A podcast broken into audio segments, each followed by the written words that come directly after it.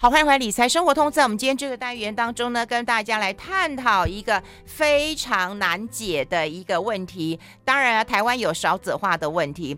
可是现在你问女生说，你想结婚吗？她不要结婚。可是你想要当妈妈吗？嗯，她可能会考虑，或者是她喜欢当妈妈。那这个问题该怎么解呢？台湾其实有很深的求子的问题呀。那我们今天好好的跟大家来聊聊。先欢迎一下我们天下杂志的资深记者李若文，若文好，夏老师好，各位听众好。对，虽然是资深记者哈，但是你蛮年轻的。我看到你做这篇报道的时候，我大概以为你应该有三十五六七八九了，结果你是远低于这个年纪的。为什么会套探讨一下这个晚婚晚生这台湾的一个现象？呃，其实我自己的观察是说，我觉得台湾女生的生命经验其实可以说是被吓大的，嗯、因为其实女生从小就会被教育说，你如果要结婚要生小孩，一定要三十五岁以前。不然的话，你就会变高龄产妇，你就要做羊膜穿刺，很恐怕。哎，这也是真的啊。然后，难道我们都是恐吓你们的人吗？那电视又常常在播一些生不出小孩的妇女很痛苦这样子，所以就。嗯女生会觉得很有压力，所以我觉得其实到现在，就女孩子虽然说都有这个很好的经济能力，可是还是一直被这种隐性的压力给就是包裹住。因为其实台湾还是一个婚育包裹的社会，所谓的婚育包裹，意思就是说，就是你要你的生你生小孩、结婚，还有成家，甚至买房买车，它其实是包在一起的。哦，对，所以你要生小孩，你有很多的配套措施，你全部都要一起做，所以那个压力是一整套的。你像我，就是你念完硕士班，其实都快三十，然后你要在这短的时间内做完这一整套，其实是我觉得是蛮有蛮有压力的。对，这也就是对，像我就觉得，哎，你还小嘛，你还年轻嘛，可是你想到了台湾的，这真的是对于。啊、女性的生小孩真的是包裹的。哎，你要嫁一个人，哎，你有没有有？你有没有房子？你有没有车子？你有没有点这个财务基础啊？对不对？然后我们要结婚生子，然后我们的孩子教育费在哪里？全部给你包裹在一起，以后你就觉得压力无限大了。是啊，是啊，所以我们现在其实大家就各种调查都显示说，台湾女性还是想要有小孩的。可是因为一定要先结婚嘛，因为现在我们的非婚生子女的比例只有百分之四，而且其实大家对非生非婚生子女的概念可能会停留在一些高中怀孕啊、未婚妈妈这种的，所以。就变成说，你一定要先成家才能有小孩。可是现在的社会跟以前又已经不一样。嗯、那旧有的框架，其实你要在旧有的框架下自然怀孕生小孩，它是时间是对不起来的。哦，哎，我可不可以问一个私人的问题啊？你自己身为一个这么我认为很年轻啊，哈，三十出头，但是也会有结婚生子的想法吗？你会有吗？会啊，会啊。那如果让你选择，你会希望一个什么样的一个样貌？就照着我们讲的传统吓你们的方式，嗯、结婚生子，然后也许买房子啊，什么买车子，可以后面一点，对，有自己的家庭，然后你的孩子不用面对很多的问题，还是你会选择说，我只想当妈妈？哇，这个问题很大，让我倒抽了一口凉气。对，我真的很好奇，我真的很想知道，年轻，尤其像你这样子，就是念的硕士，高学经啊、呃，这个地位，对不对？然后在天下杂志工作，然后你又做了这一篇的一个啊、呃，蛮蛮大型的，算大型的哈，中大型的一个访问跟调查。嗯嗯、呃，我觉得以我现阶段来说，嗯、我认为就是一般的就是一夫一妻的家庭，可能比较符合我对养小孩的期待。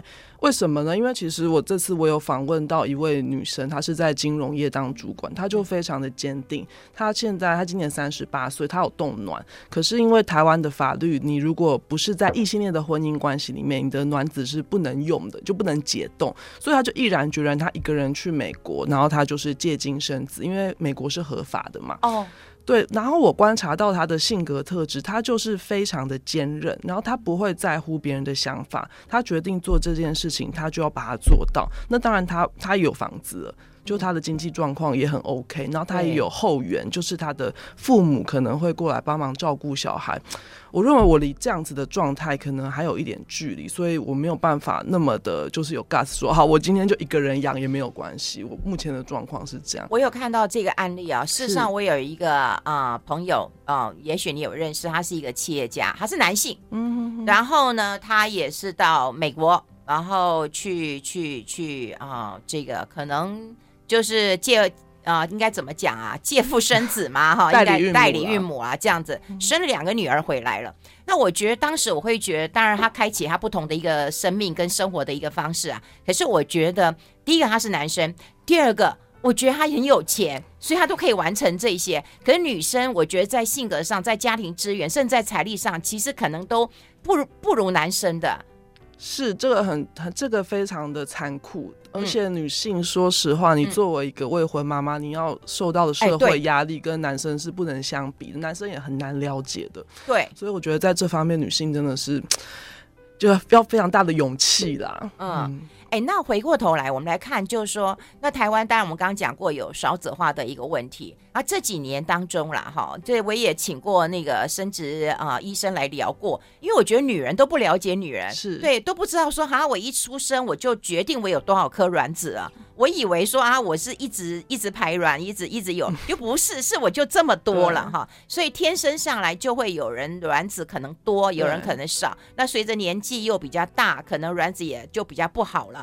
那如果这样的情况之下，女性要取卵的比例好像很高，好，很像很高。我们待会谈谈这个现象。但取了卵没有精子，那怎么办？我们待会讨论。我们先休息一下。I like 好，我们持续跟天下杂志资深记者李若文来聊到了他做的这一篇专栏当中，当然有提到，就是有很多的女性，那么开始有一些冻卵的觉醒了哈。对，你刚刚也提到，就是说，哎，你有很多同辈啊哈，就是他们在呃生日的时候或者在 IG 上面说，哎，这是自己送给自己的礼物了。所以现在冻卵这件事情，好像是女性的一个觉醒啊。与其说觉醒，不如说是。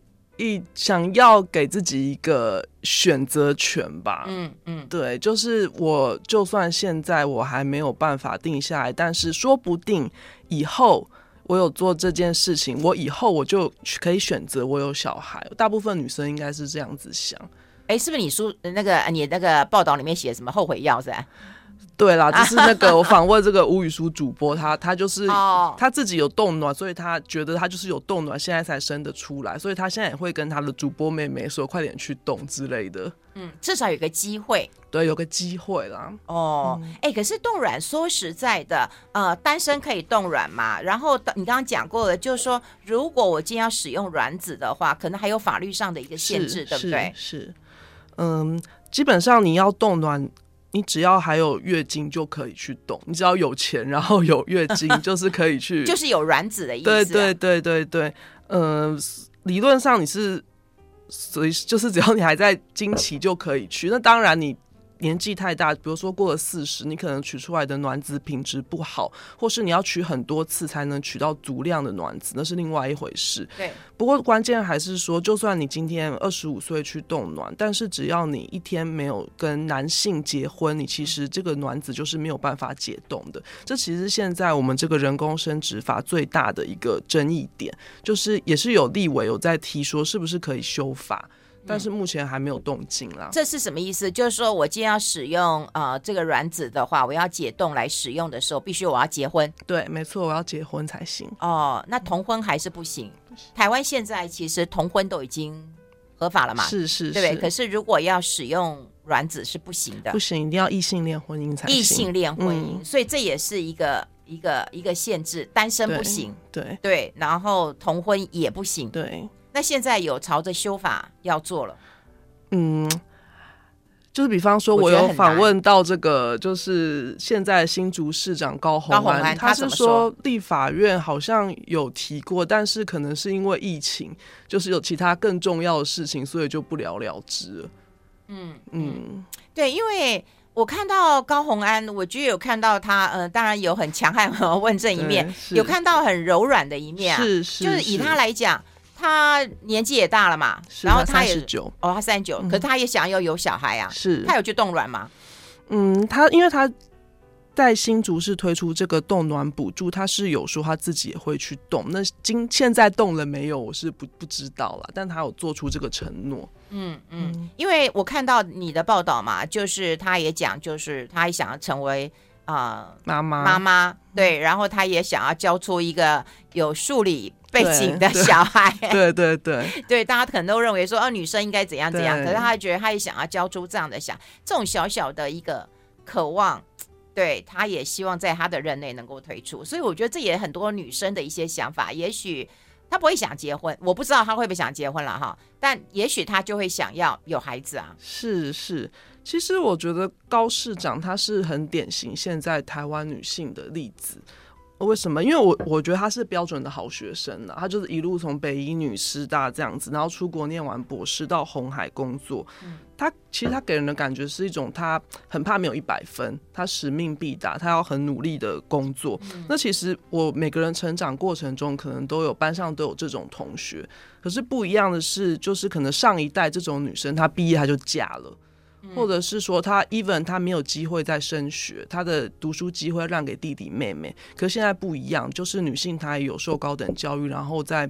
工作在职场上发光发热的机会，但是他就因为这样，他就错过黄金生育年龄嘛。那其实像是高市长，他其实没有打算不婚，他就说他也渴望有自己的家庭，只是事情自然而然就变成这样，所以他才会说他是身不由己啦。哦，你看很多女性就是这样，嗯、我觉得我们不但有薪资的天花板，我们还有生育年龄的一个限制。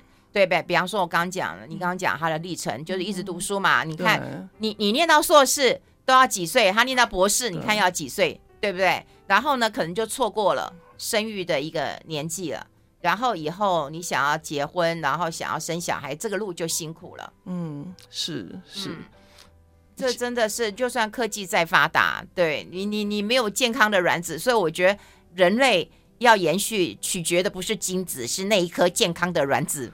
是没有错，真的。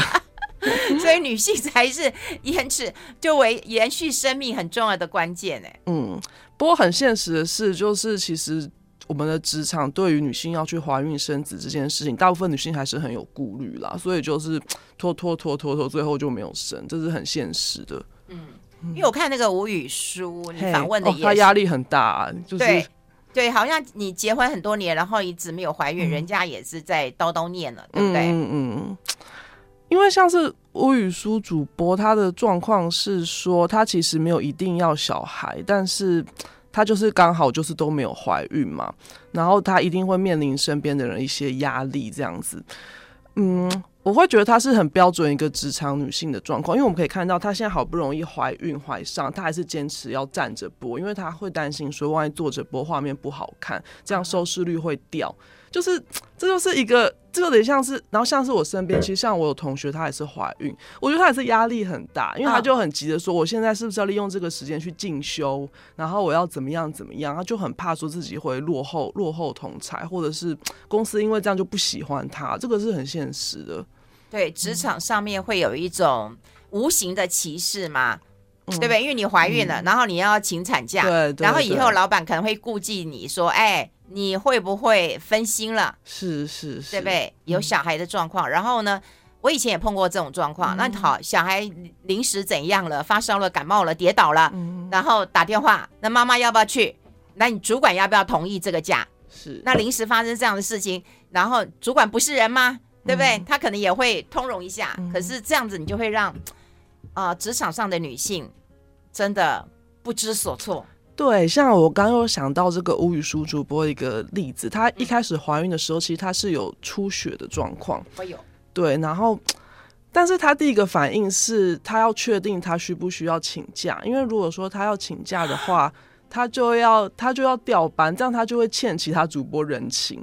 他其实他第一个反应是这个，然后其实他去做那个神功升职的时候，他也是第一个问题，他就是那个医生，就是这个陈金辉医生嘛，他就是说，就一般女生来是说，哎、欸，我想要可不可以帮我生一个双子座的，或我想要生一个龙宝宝，什么意思？就是他指定啊？对对对，可是吴宇说不一样哦，就是这个吴吴主播他是说，哎、欸，我可不可以帮我安排一下那个时间生小孩的时间，不要卡到，比方说大选，因为那个时候 新闻很忙，就是这样子，我会没有办法。就是工作，就是就是你看他压力大到这个。哎、欸，你说实在，我我能理解。嗯、你说你他欠钱嘛？我觉得他不欠钱，可是我觉得他要的是生涯的一种是一种价值感跟成就感。所以我觉得这是女性能够理解的。嗯、我们待会来聊聊，还有另外一种路啊，跟那个路好走吗？不太好走，嗯、是那种收养的路。是，我们待会来聊聊。我们先休息一下。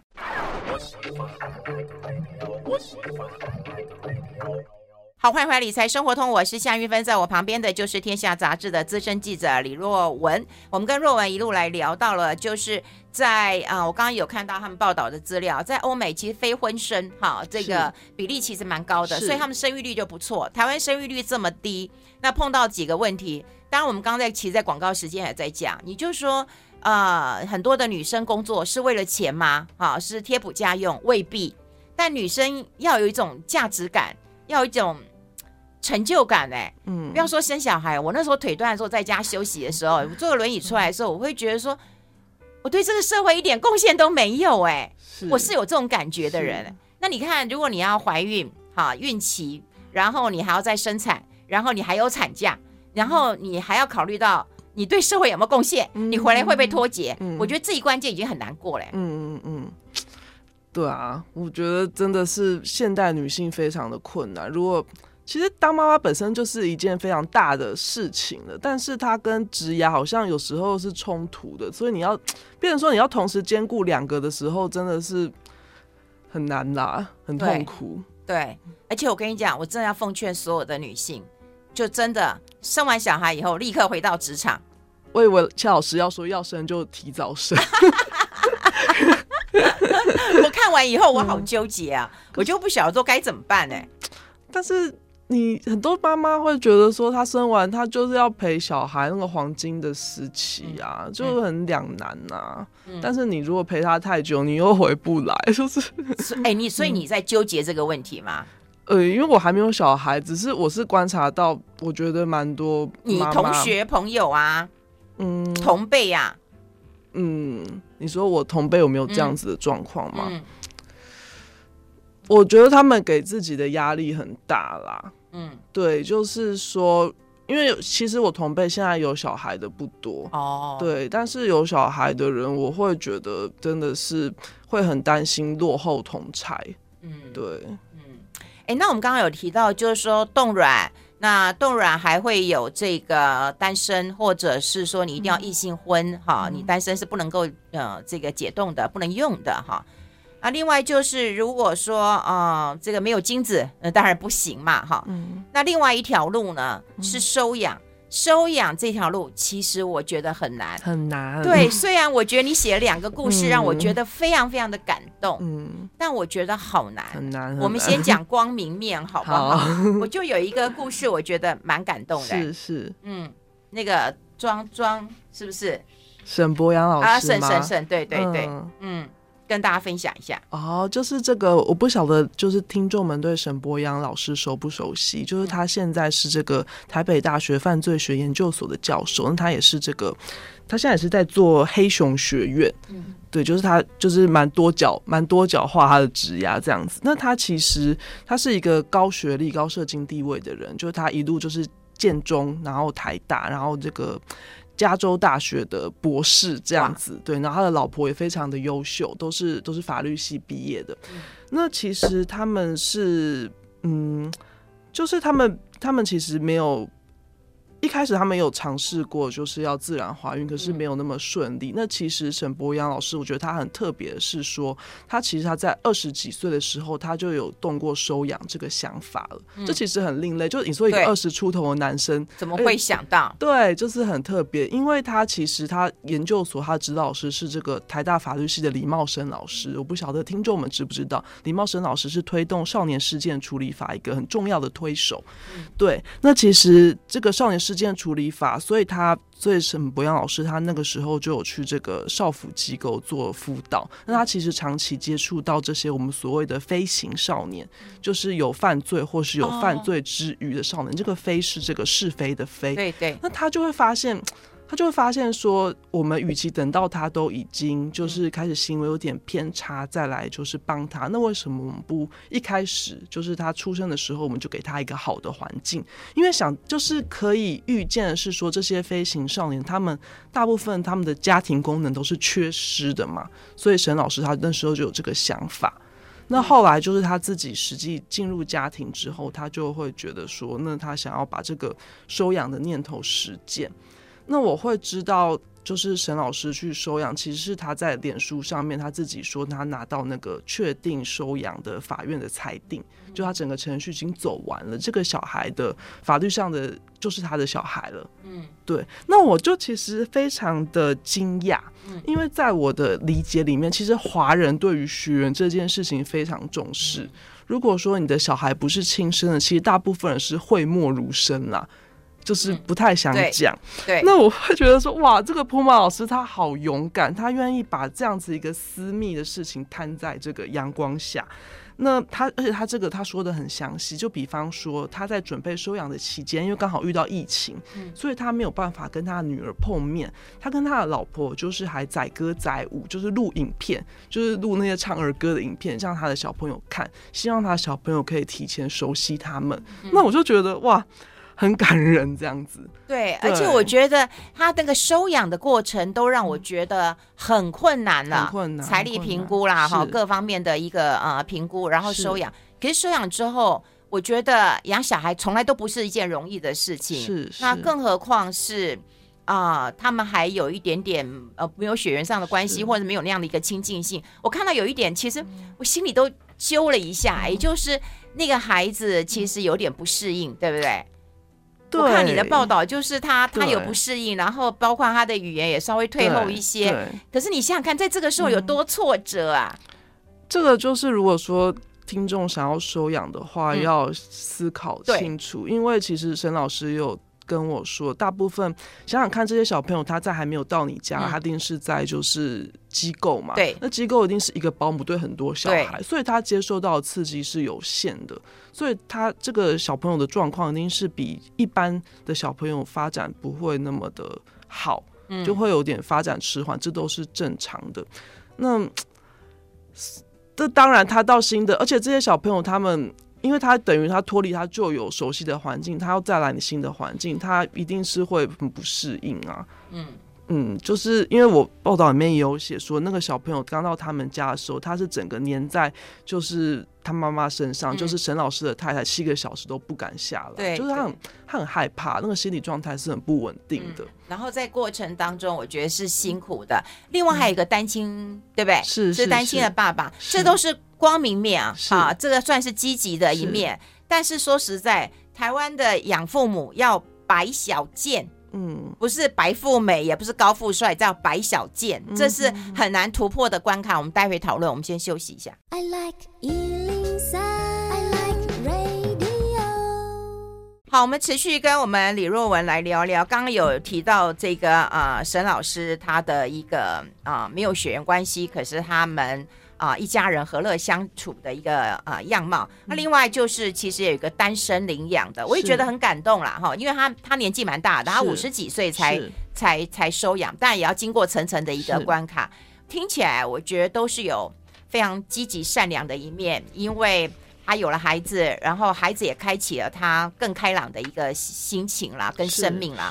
也是我们讲说，台湾养父母啊，要白小健。是，所以白呢，不是说皮肤要白，是家世要清白。是的，对。因为，哎，你有没有想过，如果他的原生家庭是吸毒的，或者是有什么犯罪的，或者是什么，你总是会担心啊，这是不是有什么拍基因？嗯，好，因为我有朋友想要收养，然后这这基因不好，或者这这怎样怎样不好，对不对？